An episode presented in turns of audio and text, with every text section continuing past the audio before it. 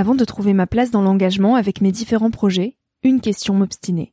Comment faire de mon métier un vecteur de transition sociétale? Comment avoir un impact et faire ma part au quotidien? Si vous écoutez Nouvel Oeil, vous vous posez certainement aussi ces questions-là. Et si j'ai choisi la Green Management School pour soutenir mon podcast, c'est parce que ça peut réellement vous aider à vous y retrouver. Se former au métier de la transition écologique, ce n'était pas si accessible il y a quelques années, mais ça l'est aujourd'hui. Ça l'est tellement que l'on ne sait plus qui croire, quelle formation entreprendre, ni ce que ça vaut. Alors j'ai fait les recherches pour vous, et j'ai trouvé l'école que j'aurais tant aimé faire il y a quelques années, quand j'étais paumée. Des cours approfondis sur le climat, la biodiversité, l'agronomie, la géopolitique, mais aussi sur les modèles économiques vertueux, le tout dispensé par des spécialistes et des personnalités inspirantes.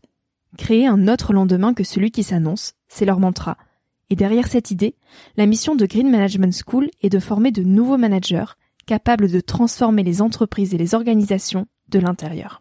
Toutes les informations sont en description. Merci à Green Management School de croire en nouvel œil en soutenant cette saison de podcast. Tout de suite, place à un nouvel épisode.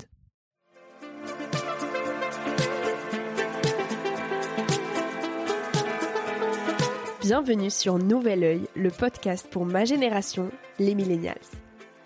Je suis Victoria Guillaumont, j'ai 23 ans et je pars à la rencontre de personnes inspirantes qui se sont posées il y a quelques années les questions que nous, on se pose aujourd'hui.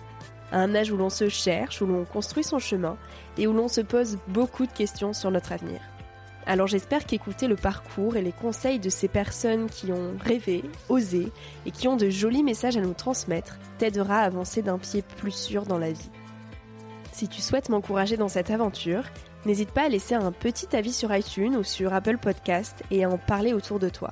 Tu peux aussi m'écrire sur le compte Instagram Nouvel Oeil et retrouver tous les épisodes sur le site www.nouveloeil-podcast.com. Je t'invite maintenant à emprunter un nouvel œil pour regarder le monde sous un autre angle, pour te recentrer sur ce qui est essentiel et sur qui tu es pour t'aider à trouver ton chemin et surtout à oser.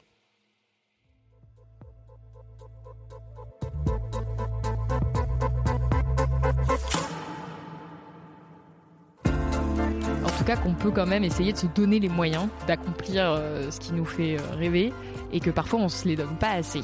Dans mon cas, par exemple, j'aurais beaucoup aimé euh, avoir directement la confiance nécessaire pour me lancer dans les études qui me plaisent. J'aurais beaucoup aimé qu'on m'explique que si, si, je peux même essayer d'avoir un concours. C'est comme si j'avais toujours eu peur que de toute façon de louper le truc et que de toute façon j'avais pas les capacités, donc j'y allais même pas. Et ça, je pense que c'est quelque chose qu'on ne nous enseigne pas assez à l'école. Est-ce qu'on a plus de mal à se projeter dans l'avenir que nos parents quand ils avaient notre âge? Qu'est-ce que c'est que de grandir au 21e siècle et d'y trouver sa place? Et l'écologie, l'économie, la politique dans tout ça Salomé Saké a 26 ans et rend honneur à son côté piquant de petite fille curieuse en allant titiller les grands de ce monde. Elle n'a pas peur d'y aller franco, de dire les choses et de pointer les bugs d'une société qui bouge trop vite. Pour ça, pour sa différence et son audace, on l'a découragé, critiqué, infantilisé. Autant de freins qui l'ont poussé à poursuivre ses combats à travers le journalisme. Aujourd'hui, c'est la première fois que Salomé se confie dans un épisode de podcast, et derrière son apparente assurance, je vous assure que l'humilité prend le dessus.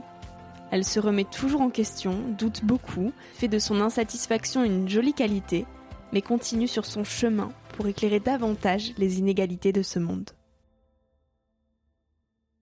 T'as quel âge déjà? 23. Putain, non, mais c'est ouf, hein. T'es. T'es déter quoi, 23, t'as écrit un bouquin, t'as créé un podcast. Moi, 23, j'étais pas, j'étais pas comme ça. Hein. Alors, on parlait de où tu étais à 23 ans. Eh ben, allez. Let's go. C'est parti. Je suis ravie de t'accueillir sur le podcast. Enfin, t'accueillir. On est, on est dans une cour euh, en bas des studios de chez Blast. désolé, petit changement de dernière minute. Salomé, tu es une euh, méga journaliste économique et, politique, euh, surtout présente donc aux, médias en ligne Blast. C'est ça. Et euh, j'ai fouillé un petit peu sur toi pour préparer cette interview et en fait j'ai pas trouvé d'interview sur toi. T'as jamais fait de podcast. Il y a pas d'article sur vraiment ton parcours qui tu es d'où tu viens etc je me suis dit waouh ça va être une grande première. Effectivement. J'ai jamais donné d'interview. Ça me fait bizarre d'ailleurs. Bah du coup écoute on va revenir sur euh, ton enfance. Et la question que je pose à tous mes invités c'est bah, qui étais-tu quand tu avais 7 ans? Bah, quand j'avais 7 ans, j'étais déjà euh, je dirais que j'étais faite pour être journaliste parce que j'étais vraiment une fouille merde. Je pense qu'on peut vraiment dire ça. Non mais vraiment. tu posais des questions tout le temps. Je posais tout le temps des questions. Je pense que j'étais un peu aussi Madame Je sais tout, donc je devais être assez insupportable, surtout pour les, les adultes. Et euh, j'écoutais toujours aux portes. J'essayais toujours de comprendre ce qui se passait mais à un point où c'était euh, c'était juste chiant quoi enfin c'est la blague moi dans ma famille mes parents euh, ça les faisait euh, ça les faisait rire parce que j'étais toujours en train d'écouter de mêler des affaires des adultes et et puis j'étais assez impertinente dans quel sens? Bah, je, je, répondais aux adultes, je leur disais oui, mais moi j'ai vu ça et je suis pas d'accord. et je pense que j'étais chiante, franchement. Par rapport aux jeunes de ton âge, tu te sentais comment? J'étais plutôt bien intégrée. J'ai jamais été victime de harcèlement ou, ou quoi que ce soit. Euh, j'étais pas dans les populaires ni dans les harcelés, j'étais un peu au milieu, ça se passait plus. Franchement, j'avais plein d'amis, euh, ça se passait bien. Et quelles études t'as entrepris de faire du coup après le bac? Tu t'es directement dirigé vers le journalisme. Pour toi, c'était évident de faire du journalisme? Ah, pas du tout. Et c'est ça qui est euh, qui est fou, c'est que j'avais toujours euh, été très attirée par le journalisme j'avais vraiment le fantasme de la journaliste de guerre euh, un peu à la Blood Diamond euh, je sais pas si tu vois ce film où il y a Jennifer Connelly. C'est un film avec Leonardo DiCaprio grand classique où dedans il y a une journaliste de guerre et je la trouvais trop stylée et en réalité le journalisme ne se passe pas du tout comme dans ce film mais à l'époque je fantasmais un peu là-dessus. Et en fait je me suis juste dit que c'est même pas que je me suis dit c'est que pour moi c'était impossible de devenir journaliste parce que je viens d'un milieu plutôt euh, modeste et la question se posait même pas. Donc en fait j'ai juste pris les études qui venaient. En l'occurrence, c'était une prépa littéraire.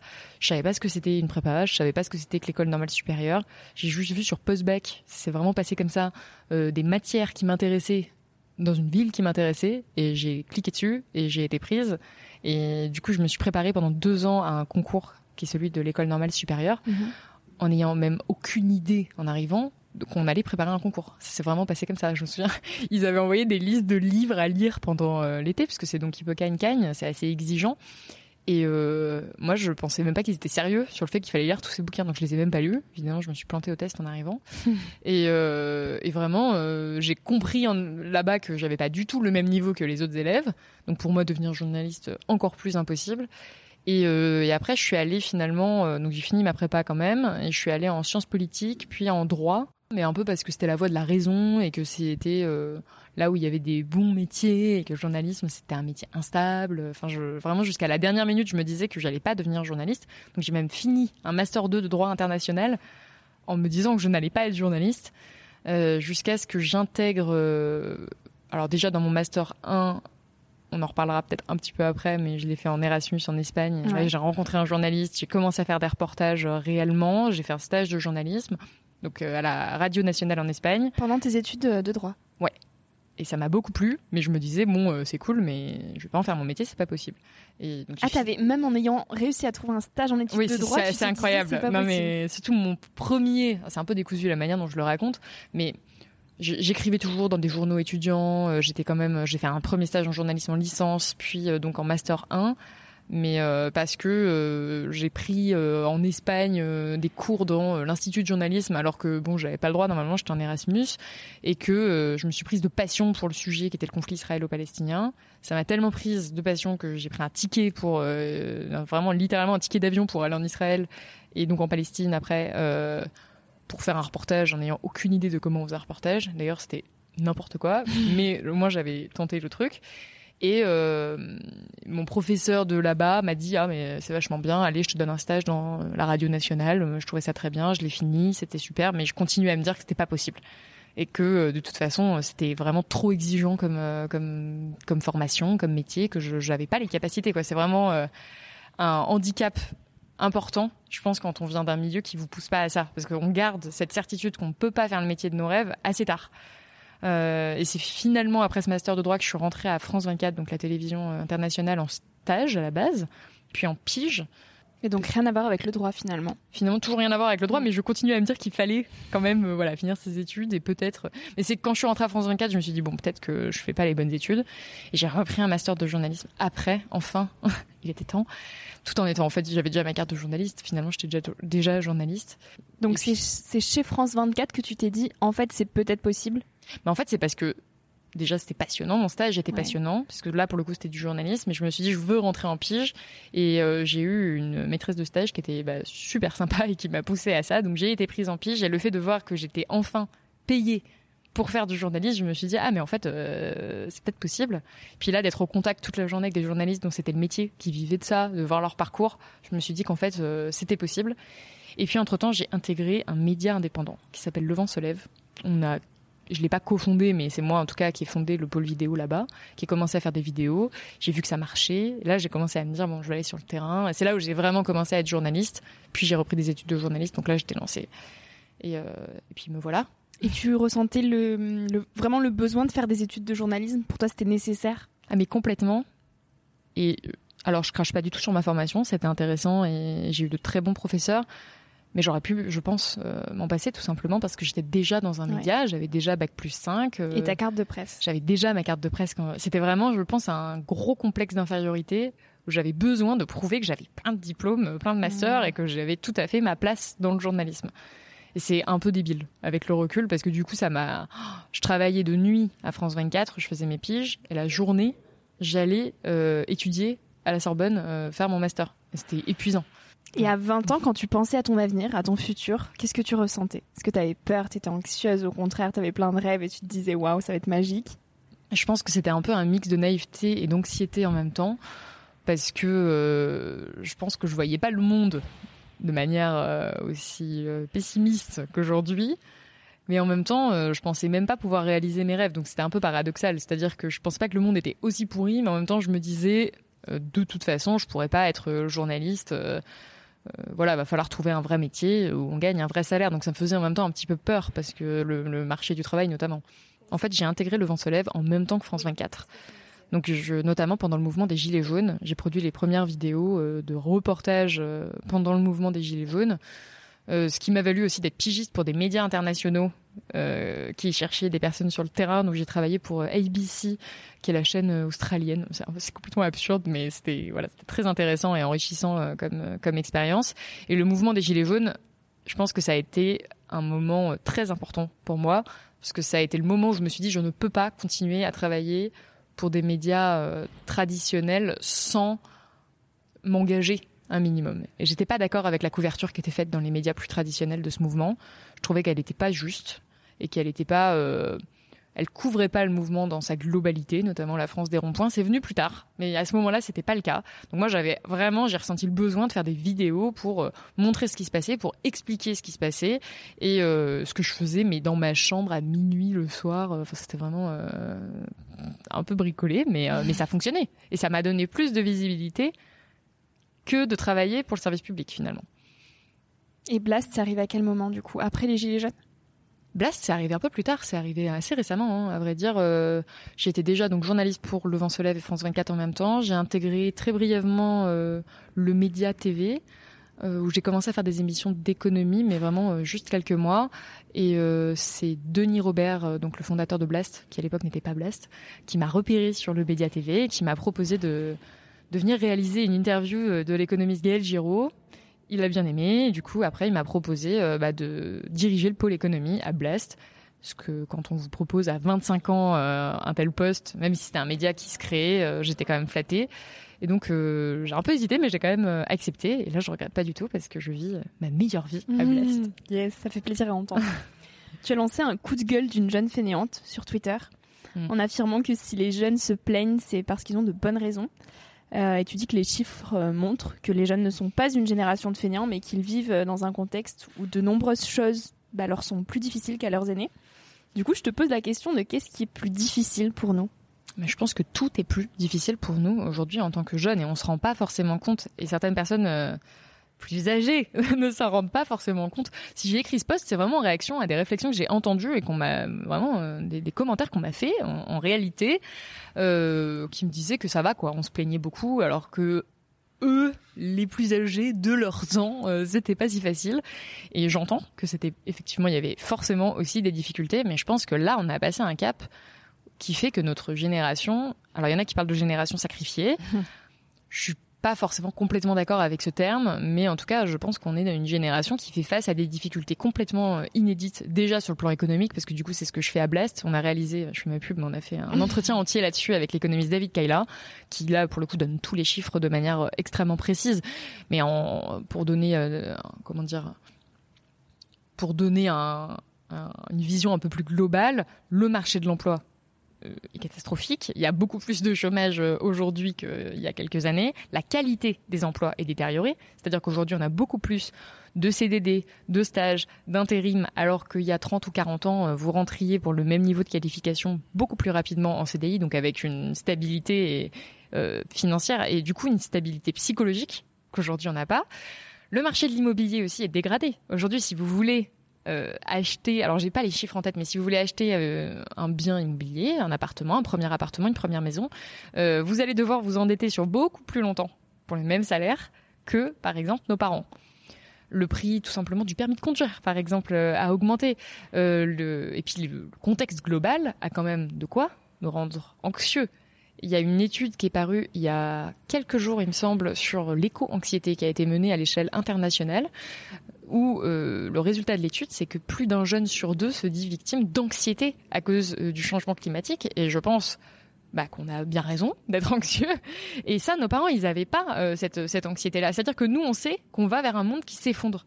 Et dans les années 80-90, surtout 90 après la chute du mur, je pense qu'il y a eu vraiment une espèce de décennie un peu dorée où où bah il y avait même plus ce contexte de, guerre froide qui était un mm. peu stressant et, euh, et on n'avait pas conscience des limites du néolibéralisme.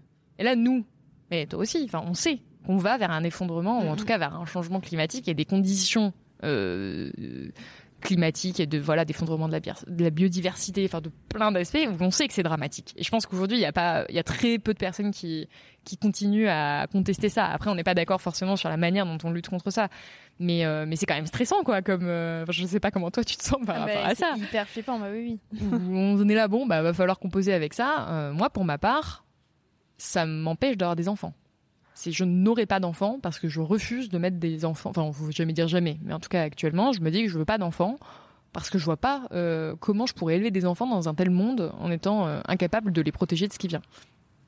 Donc oui, je suis peut-être un petit peu, un petit peu stressée par mon métier.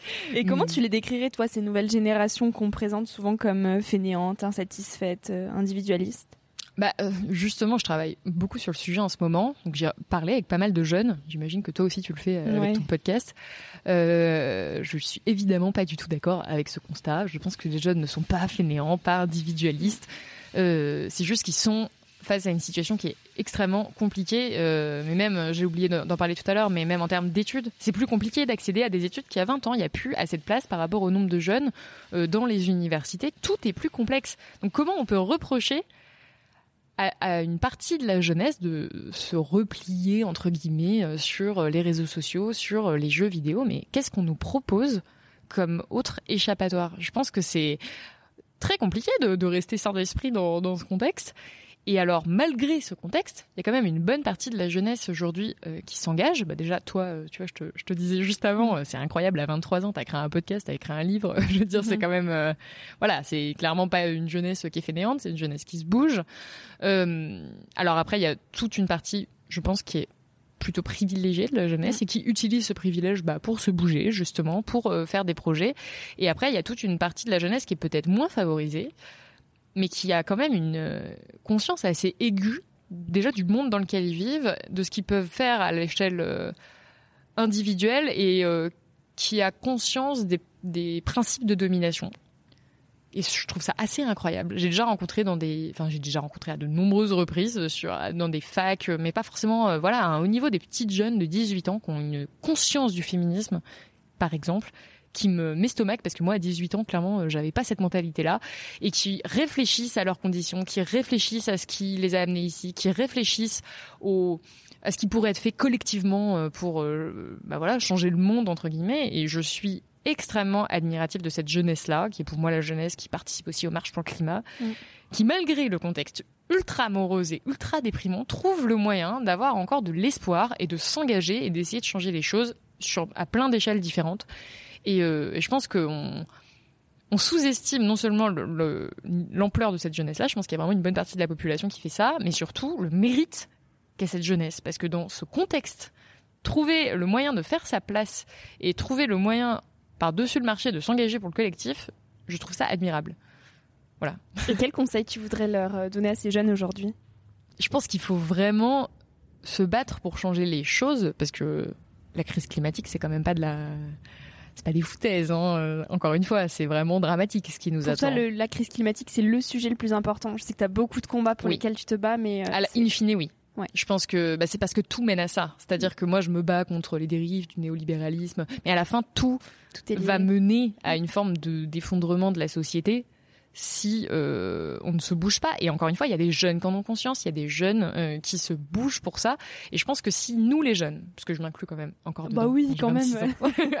je me... Si nous les jeunes, on se bouge pas pour ça, mais qui va le faire?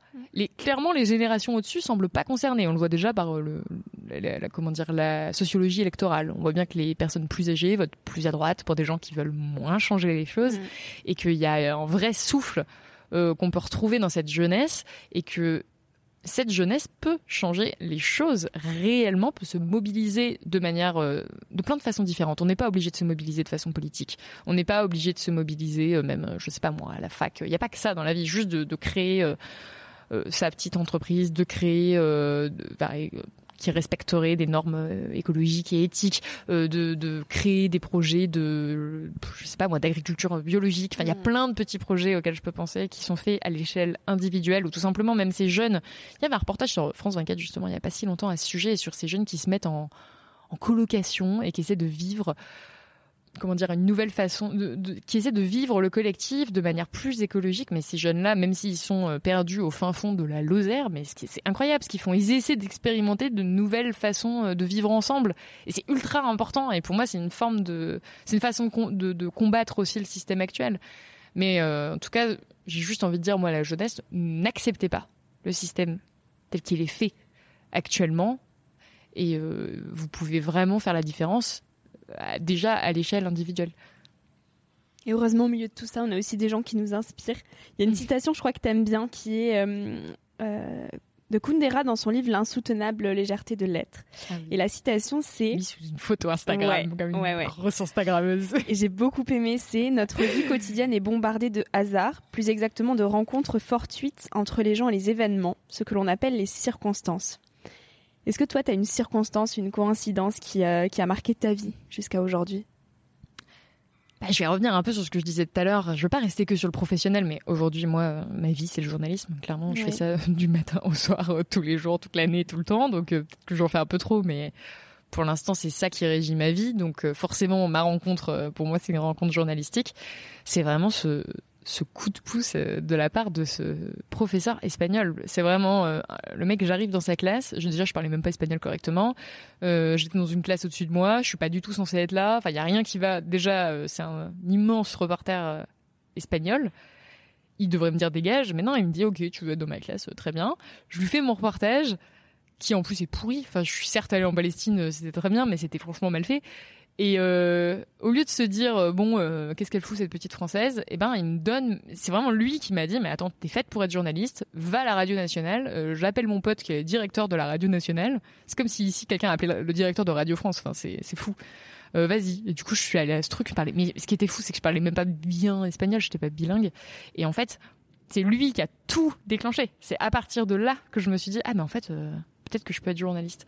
Et du coup, c'est ça qui a fait qu'aujourd'hui, euh, je fais ce métier que, que j'adore de tout mon être. C'est un hasard pour toi ou pas? Je sais pas si c'est un hasard parce que je me suis quand même euh, fait chier à aller dans cette classe de journalisme, mais en tout cas c'est un comment dire c'est un c'est une chance qu'il ait eu cette attitude là parce que c'est pas tous les professeurs qui vous aident de cette façon et ça peut changer euh, la vie de quelqu'un donc c'est c'est en tout cas lui ce qu'il a fait c'est énorme pour moi et il n'était pas du tout obligé de le faire. Mmh. Voilà. Il y a hum, alors quelque chose d'assez drôle et paradoxal. je me suis inspirée du numérique pour cette question, tu vois. Euh, T'as écrit euh, bah, encore un, un, post sur Instagram. J'aime beaucoup tes petits posts. je les ai tous lus. J'étais là, c'est génial ce qu'elle écrit. Euh, et ça m'a beaucoup parlé. Tu, tu questionnes l'art d'écrire et l'importance pour toi de, de garder un stylo et un carnet là où les notes de téléphone nous appellent. Et tu dis qu'aucune story Instagram ne pourra aussi bien retranscrire l'intimité d'un voyage que des pages cornées. Et tu poses une question. Suis-je la seule à me comporter comme une personne de 85 ans ou certains d'entre vous sont-ils aussi bloqués dans le temps? Est-ce que c'est ce que tu ressens d'être bloqué dans le temps? Oh, Je suis vraiment un gros cliché sur, sur Pourquoi? Parce que c'est vraiment terrible. Ça fait vraiment le cliché de la journaliste. Oui, euh, j'écris dans mon carnet euh, au détour des conversations. C'est pas cliché, je te rassure, je suis, je, Ouais, mais je fais exactement la même chose. J'ai toujours un carnet et je, je peux pas écrire sur un ordi ou un téléphone, c'est tellement moins glamour. Alors bloqué dans le temps, non, parce que je pense que j'appartiens vraiment à ma génération. Ouais. Mais je dois dire que j'ai quelques travers, notamment sur la musique. J'aime que la musique euh, des années euh, 60, 70. euh, je suis complètement bloqué dans le temps là-dessus. Euh, je suis complètement bloqué dans le temps. Effectivement, c'est cette question du papier. Je continue à vouloir absolument utiliser du papier. Je pense que je suis pas la seule, mais je résiste totalement à la Kindle et à la. Je veux des livres papier. Euh, oui. en plus c'est même pas écolo, donc c'est complètement contradictoire. Mais euh, je j'a- j'adore cette. Je sais pas, je sais pas si c'est un côté vintage, mais en tout cas sur le côté carnet d'ailleurs, j'ai pas précisé, mais justement depuis que j'ai 7 ans, j'écris tous les jours. Tous les jours, Tous sans les exception. jours, sans, enfin sans exception. Peut-être euh, il y a eu quelques jours où je l'ai pas fait, mais vraiment dans l'ensemble quasiment tous les jours, euh, un journal intime. Je devrais pas dire ça. euh, Il y a quelqu'un qui va vouloir les voler au bout d'un moment euh, pour trouver mes enquêtes. Non, énorme. et j'écris vraiment, j'ai des, des piles entières de carnets et j'écris tous les jours au moins un petit peu, euh, comme si j'avais peur d'oublier ce qui se passait. Et c'est aussi euh, merveilleux pour comprendre le point de vue qu'on avait à un certain moment et pour comprendre l'évolution euh, qu'on peut avoir même dans certaines je sais pas des relations amoureuses tout simplement ou ou enfin de comprendre comment on voyait les choses pourquoi il s'est passé ce qui s'est passé et quand j'essaie de comprendre un je sais pas moi n'importe quelle rupture n'importe quel drame de vie bah ça m'aide beaucoup d'avoir ces carnets pour avoir un peu du recul et euh, et aussi pour euh, même suivre ma bah, par exemple tout le Covid j'ai écrit euh, toute la pandémie et j'ai retrouvé des carnets où je dis Hum, il y a un virus en Chine ça ne m'inspire rien de bon et là maintenant je me dis oh putain je- ouais. ça fait bizarre de lire ça et euh, je sais pas s'il y a beaucoup de gens qui font ça mais en tout cas j'ai cet amour du papier et du crayon clairement. Est-ce que t'as l'impression que ça t'a aidé à te construire, d'écrire? Énormément. Énormément. C'est je vois pas de psy j'ai l'impression d'être mon propre psy quand je fais ça. Ça m'aide vraiment à comprendre. euh, oh c'est tellement bateau, mais non, mais qui je suis ou en tout cas comment j'évolue. Mm. Et aussi de mettre en perspective, par exemple, quand je relis des carnets et que je vois, j'écris que c'est impossible d'être journaliste, ou j'écris euh, parfois que mon plus grand rêve ce serait fou d'être journaliste. C'est incroyable que j'écrive ça. Et au final, euh, j'y arrive. Enfin. Maintenant, j'ai l'impression que c'est pas du tout un rêve et j'ai l'impression d'avoir pas du tout atteint mes rêves et que il reste un milliard de trucs à faire, mais ça m'aide à relativiser quand je relis ça. Je me dis, oh bon, ça va en fait. euh, c'est pas si mal. Ou euh, certains voyages, quand j'étais plus jeune, je me disais, oh, j'aimerais tellement euh, aller à l'autre bout du monde. Et au final, maintenant, je les ai faits. et Ces voyages, c'est beaucoup plus accessible. Et euh, parfois, ça m'aide à me rendre compte de ce que j'ai accompli et à pas être aussi insatisfaite, chronique. Ce que je peux, ce que j'ai tendance à être quand même. Donc t'arrives à naturellement. être fier de toi quand même, à te dire ok là c'est bon, je suis journaliste, je voulais l'être et j'ai réussi. Ou Quand tu je lis ces trucs-là, toujours, euh, oui. ça pourrait être mieux, ça pourrait non, être ouais, plus. ça pourrait être mieux. Clairement, je suis toujours. euh, D'ailleurs, je suis très insatisfaite de tout.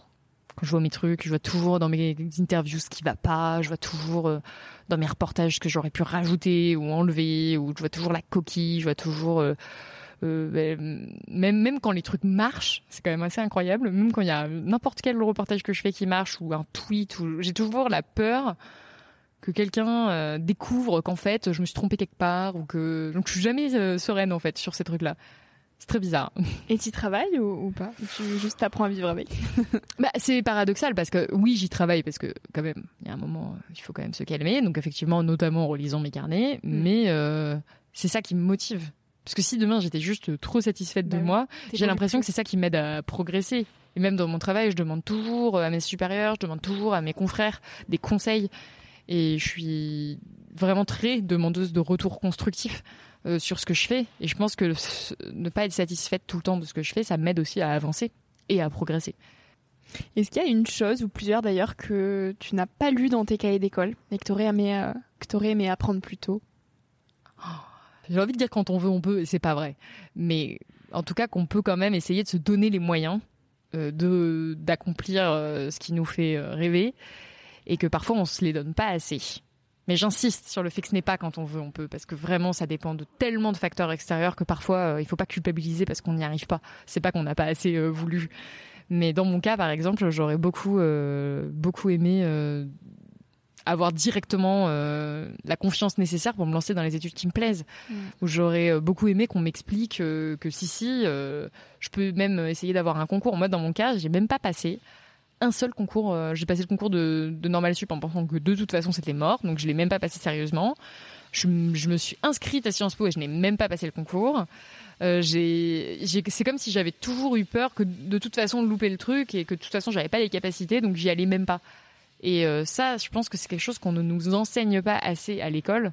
En tout cas, qu'on ne nous enseigne pas assez dans les, les écoles les plus défavorisées, parce que c'est pour moi en tout cas toujours une question aussi de classe. Euh, quand on va dans les, les établissements les plus privilégiés de, France, on vous enseigne très tôt à avoir cette assurance et cette confiance en vous. Et, euh, je pense qu'elle manque à beaucoup, à beaucoup, à beaucoup d'élèves. Comment on peut l'enseigner cette confiance? Bah déjà en investissant dans l'éducation nationale, on revient toujours à des questions économiques, mais euh, il y a certaines écoles qui tout simplement manquent de moyens. Donc euh, quand les professeurs euh, sont occupés à faire la police et qui peuvent même pas enseigner correctement leur matière, ils risquent pas de donner confiance à qui que ce soit. Et ensuite, bah, je pense que c'est vraiment du suivi pédagogique à l'école où on devrait suivre individuellement les élèves, essayer de réellement comprendre leurs besoins, leur donner les moyens d'accéder tout simplement à, ce dont ils rêvent. Et euh, je ne sais pas si tu as déjà vu un conseiller d'orientation. Non, jamais. Mais euh, parfois, c'est complètement lunaire ce qu'ils vous disent, les conseillers d'orientation. On vous brise des carrières euh, à 17 ans. Et c'est terrible. Et puis après, il y a une deuxième chose, je pense, qu'on pourrait faire pour que les jeunes aient plus cette confiance et aussi qu'ils sachent tout simplement ce qu'ils veulent, c'est ne arrêter avec ce système de il faut faire des études directes à 18 ans. Mm, Nous, on a ce système, alors c'est plus post-bac maintenant, c'est Parcoursup, mais en gros, vous êtes, vous êtes pénalisé si vous avez un an de trou, ce qui n'est pas le cas dans certains pays. Et en fait, à 18 ans, bah, on sait pas vraiment ce qu'on veut et on se lance dans des études. Alors moi, c'est mon, ça a été mon cas où franchement, je suis allée là parce que bah, euh, voilà, c'était sur la liste, ça avait l'air sympa, mais je n'avais aucune idée de ce que je voulais faire. Et c'est dommage parce que je suis sûre qu'il y a certaines personnes qui pourraient expérimenter, qui pourraient euh, voyager, qui pourraient faire des stages, qui pourraient faire des apprentissages, qui pourraient faire autre chose pendant une année et avoir une idée plus précise de ce qu'ils veulent et perdre moins de temps. Et je pense que ça, c'est un vrai travers de notre système éducatif. Voilà. Ça revient toujours à ça. des réponses par. Oui. Voilà. des questions un peu plus philosophiques. La vie, en général, c'est quoi pour toi? Oh, Cette question est extrêmement difficile. Je n'entends absolument pas y répondre de manière exhaustive. Euh, la vie, pour moi, Salomé Saké, euh, pour l'instant, c'est pour moi d'essayer de faire la différence euh, dans le collectif. Je dirais que c'est de, en gros, quand euh, je suis sur mon lit de mort, de me dire que j'ai quand même laissé une trace positive mmh. quelque part. C'est hyper prétentieux comme euh, approche de la vie parce que peut-être que je n'y arriverai pas du tout. Mais en tout cas, j'essaie vraiment de me dire que je sais pas, je laisse un peu une. Mais je pense qu'il y a un truc égotique là-dedans, mais de, de laisser une empreinte, euh, de me dire, bah j'ai fait le, le, entre guillemets quelque chose de bien, ou en tout cas j'ai tout fait pour améliorer les choses. Mais je me demande si je vais garder euh, cette philosophie toute ma vie et qu'il n'y a pas un moment où je vais me dire bon, fuck, euh, maintenant euh, je vais juste me faire plaisir. Là, je suis pas vraiment dans l'hédonisme aujourd'hui. Je suis plus dans une approche très politique finalement hmm. de la vie, qui est de, de changer les choses à l'échelle oui, à l'échelle collective. je sais pas si si ça va durer. Et après, évidemment, j'essaie quand même de profiter des, des, petites choses, des petits, des petits plaisirs, mm. parce que sinon, ce serait quand même vachement noir. et de, et de pas me prendre au sérieux. Mais je pense que ça, ça va. Enfin, j'ai pas la sensation de prendre des trucs trop au sérieux pour l'instant. Euh, en tout cas, de pas me prendre moi trop au sérieux. Et je pense que c'est très important. Et ça serait quoi Tu nous disais euh, me faire plaisir. Ça serait quoi te faire plaisir? Elle ressemblera à quoi une vie où tu serais euh, ah, Pour moi, c'est déjà de rire. Là, je sais que c'est pas évident là tout de suite quand je vous parle de politique, mais à côté, je fais quand même beaucoup de bah oui, je fais beaucoup de blagues, j'aime bien rire, j'aime bien la dérision. C'est juste que c'est très paradoxal parce que dans mon métier, je peux pas être comme ça publiquement parce que sinon ça va entacher mon image de journaliste, de journaliste crédible. D'ailleurs, j'aimerais beaucoup mettre de l'humour un petit peu parfois dans mes productions, mais je parle de sujets tellement graves et que j'essaie de dénoncer des choses qui sont tellement graves que si je faisais de l'humour en même temps, je pense que ce serait très étrange et malvenu. En tout cas, ça, ce serait compliqué d'être crédible. Mais à côté, je pense que un de mes plus grands plaisirs, euh, c'est oui, c'est vraiment de bah, de rigoler tout simplement et de c'est même pas c'est vraiment pas du tout une question de faire la fête hein. c'est juste de de se marier avec mes amis quoi et euh, dans des situations où parfois c'est parfois on rigole de trucs, mais, mais même entre journalistes où euh, c'est tellement grave euh, ce dont on parle qu'il faut lâcher et on fait des blagues horribles que je peux absolument pas euh, retranscrire maintenant. Et après, bah oui, bah comme tout le monde, les petits plaisirs de, je sais pas moi, c'est mon café le matin, c'est un grand moment sacré de la journée. Bon, c'est lié à une addiction évidemment, mais pour moi, c'est le moment où il faut pas me parler, je ne fais rien, je n'écoute rien, je suis juste là à savourer mon café et c'est peut-être un des meilleurs moments de ma journée. Voilà. Qu'est-ce qui te fait sentir la plus libre Le café du matin? la plus libre? Bah clairement euh, les voyages. Alors maintenant j'essaie vraiment d'adapter ça à la crise écologique. Mm. Donc euh, je j'essaie de moins prendre l'avion, en tout cas pas pour les trajets où, on peut faire autrement. Et euh, à chaque fois que je suis en voyage dans un pays que je connais pas, je sais pas pourquoi, mais c'est le moment où je me sens le ouais la plus libre. Mm. Et après, euh, bah clairement, moi aujourd'hui, ce qui me fait me sentir libre, on revient toujours au journalisme, mais c'est de travailler pour un média euh, qui ne me qui ne me contraint pas sur le plan mmh. éditorial, de manière injustifiée en tout cas. Et ça peut paraître bateau. Pour les gens qui nous écoutent, peut-être ils vont se dire, bah évidemment, les journalistes, elle écrit ce qu'elle veut. Ce n'est absolument pas donné aujourd'hui d'écrire ce qu'on veut quand on est journaliste. Mais alors vraiment absolument pas. Et c'est tellement précieux de pas avoir quelqu'un au-dessus de moi qui me contraint. C'est d'ailleurs, j'ai jamais euh, autant aimé mon métier que maintenant, parce que là, je suis vraiment libre de mon format, euh, libre de ce que je veux dire, des sujets que je veux traiter, et c'est vraiment quelque chose que j'ai pas retrouvé en tout cas dans d'autres médias euh, avant. Et c'est, mais c'est le, je pense, c'est le fantasme de beaucoup de journalistes. C'est un fantasme, un c'est un fantasme absolu quand on est journaliste de pouvoir faire ce qu'on veut. Et c'est, moi, c'est merveilleux pour moi. Hmm. Oh, t'as terminé ta phrase par mon mot préféré, merveilleux. C'est merveilleux. Mais écoute, Salomé, merci beaucoup. Est-ce que t'as un petit mot de la fin à nous partager? Oh, C'est dur. euh, si j'ai envie de partager une personnalité qui m'inspire. Ah, yes dont je parle beaucoup, mais parce que je trouve, moi c'est le truc qui me fait aussi me lever le matin de savoir que cette personne existe. J'espère que cette personne d'ailleurs ne me décevra pas un jour, mais euh, il y a une députée aux États-Unis qui s'appelle Alexandria Ocasio-Cortez qui a fait parler d'elle récemment avec sa, sa robe euh, Text to Rich, mm. qui est vraiment pour moi l'espoir de notre génération, qui est l'espoir vraiment mais à tous les niveaux. Alors je suis absolument pas objectif parce que probablement que je l'idéalise, mais je trouve cette euh, femme absolument incroyable. Mais, mais pour moi c'est une héroïne vraiment. Elle veut changer les choses et elle arrive à changer les choses, mais euh, à une échelle et avec une pression qui sont incroyables, tout en restant euh, très proche, je pense, de ses valeurs et, euh, et qui est une stratège en plus hors pair parce que elle là c'est cette histoire de, de robe tax de rich ça a été très critiqué donc elle est, elle est arrivée au gala de New York elle a porté une robe où il y avait inscrit tax de rich alors que c'est pas vraiment l'endroit quoi euh, et, grâce à ça, elle a fait un pic incroyable dans les recherches Google euh, de gens qui se demandaient pourquoi il fallait taxer les riches. je trouve ça, je trouve ça, je trouve ça fou. Et elle est, euh, pour moi, c'est une lumière. En tant que journaliste, je sais que mon idole devrait pas être une politique, mais je trouve qu'elle est bien plus qu'une politique. Elle est vraiment le visage, pour moi, d'une nouvelle génération. En tout cas, ce qui, je l'espère, sera la génération de demain. Merveilleux Waouh, on va finir là-dessus. Trop beau. Bah merci Salomé. Bah merci à toi pour l'invitation. Merci à toi d'avoir écouté l'épisode jusqu'ici.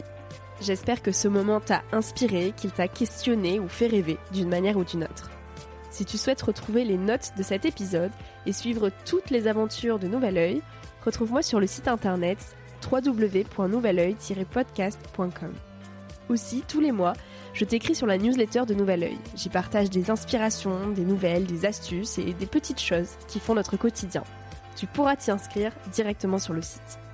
Si tu souhaites m'écrire pour me poser des questions, me faire des suggestions d'invités ou me donner ton avis tout simplement, tu peux le faire directement via Instagram sur la page Nouvel Oeil. Je réponds à tout et ça me fait toujours énormément plaisir de recevoir vos messages.